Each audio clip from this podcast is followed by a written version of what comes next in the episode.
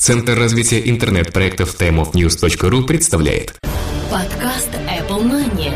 Новости яблочного фронта. Здравствуйте, вы слушаете 89-й выпуск нашего новостного и яблочного подкаста. У микрофона его ведущие Влад Филатов и Сергей Болесов. Сегодня в нашем выпуске. iPod празднует круглую дату. Apple обновила MacBook Pro и Smart Cover. Биография Стива Джобса появится на русском. Корпуса Unibody снова в деле. Apple Lossless Audio Codec стал открытым. Телевизор Apple в комплекте Siri. Nintendo гигантские убытки из-за iOS. Делайте приложение Codify поможет. Опция GLONASS в iPhone оказалась фикцией.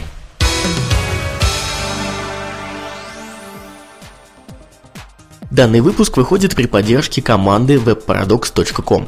Разработка высоконагруженных проектов, а также любых типов приложений для iOS, Mac и Android. Не нужно делать самим, пусть этим займутся профессионалы iPod празднует круглую дату. 23 октября, ровно 10 лет назад, Стив Джобс в очередной раз вышел на сцену и продемонстрировал миру первый продукт в линейке iPod. Данное событие стало новой веткой развития музыкальных плееров по всему миру, которая сейчас уже имеет свою историю и совершенно разные вариации развития в модельном ряду. Стоит отметить, что за последние 10 лет было продано более 300 миллионов iPod, а мы в свою очередь можем пожелать дальнейшего развития и покорения новых инновационных новых высот. Уверена, что главные новшества в данном сегменте снова будут за компанией Apple. Apple обновила MacBook Pro и Smart Cover. Данное обновление продуктов не является революционным или же сильно существенным, скорее это просто доработки и улучшения. Первым плюсом в обновлении MacBook Pro стали процессоры. Они увеличили свою мощность и объем встроенного накопителя аналогично стал больше. Давайте рассмотрим весь модельный ряд. Версии на 13 дюймов получила 2,4 ГГц двухъядерный процессор Core i5, 4 ГБ оперативной памяти, жесткий диск на 500 ГБ и видеокарту Intel HD Graphics 3000. Есть и вторая вариация с процессором уже на 2,8 ГГц, таким же двухъядерным, но уже Core i7. Также присутствует 4 ГБ оперативной памяти, уже на 250 ГБ жесткий диск больше, то есть 750, и видеокарта Intel HD Graphics 3000. Ранее тактовая частота процессоров была 2,3 и 2,7 ГГц соответственно. Объем жесткого диска составлял 320 и 500 ГБ. Версия на 15 дюймов получила также две вариации. Первый 2,2 ГГц четырехъядерный процессор Core i7, 4 ГБ оперативной памяти, 500 ГБ жесткий диск и видеокарта, одна интегрированная Intel HD Graphics 3000 и AMD Radeon HD 6750M на 512 МБ. Вторая вариация получила 2,4 ГГц четырехъядерный процессор Core i7, а также присутствует 4 ГБ оперативной памяти и опять же на 250 ГБ жесткий диск побольше, то есть 750.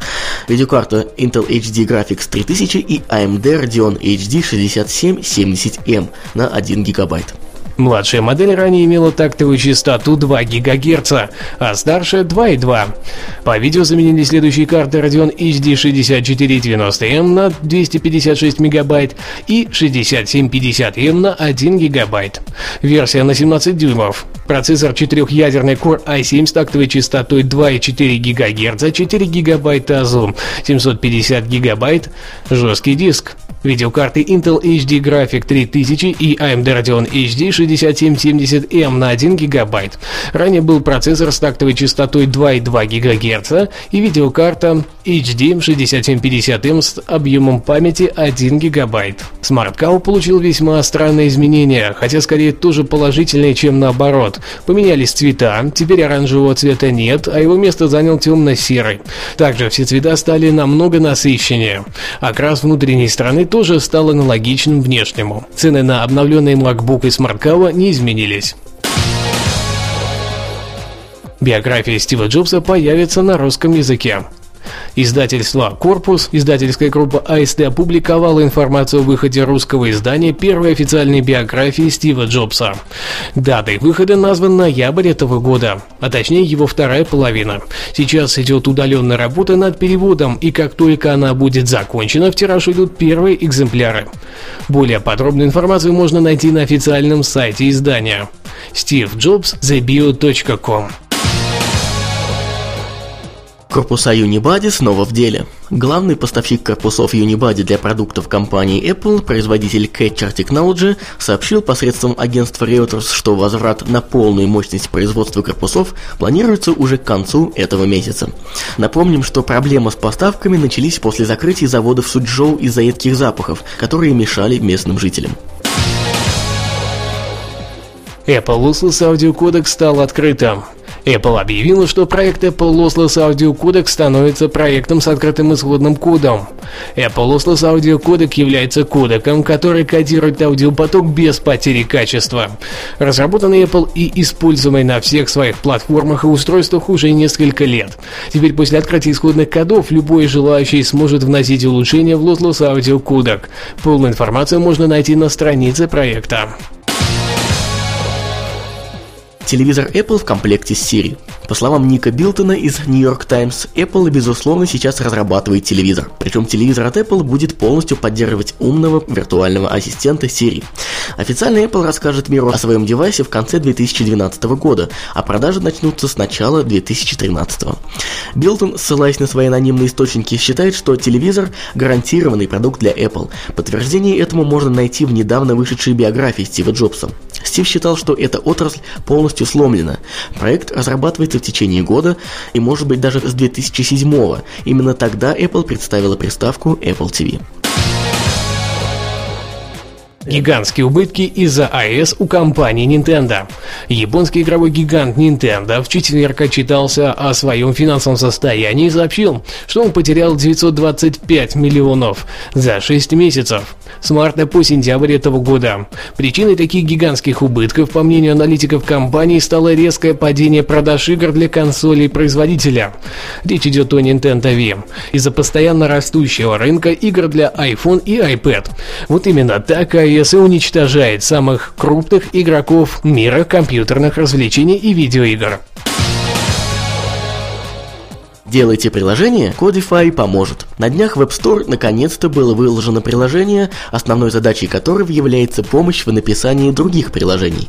Называется оно Codify, и выпустили его парни из Two Leaves Left. Данная программа позволяет создавать игры и симуляторы для iOS, особо не внедряясь в длинные строки кода. Даже фишки вроде мультитача и акселерометра будут добавлены в ваше приложение за пару нажатий. Без сомнения, это самый красивый и простой конструктор программ для iOS.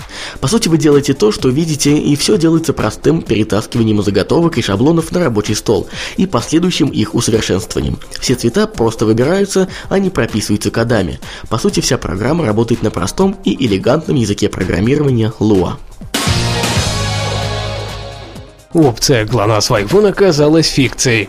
Новость о том, что iPhone 4s поддерживает GLONASS, взорвала интернет спустя неделю после премьеры аппарата.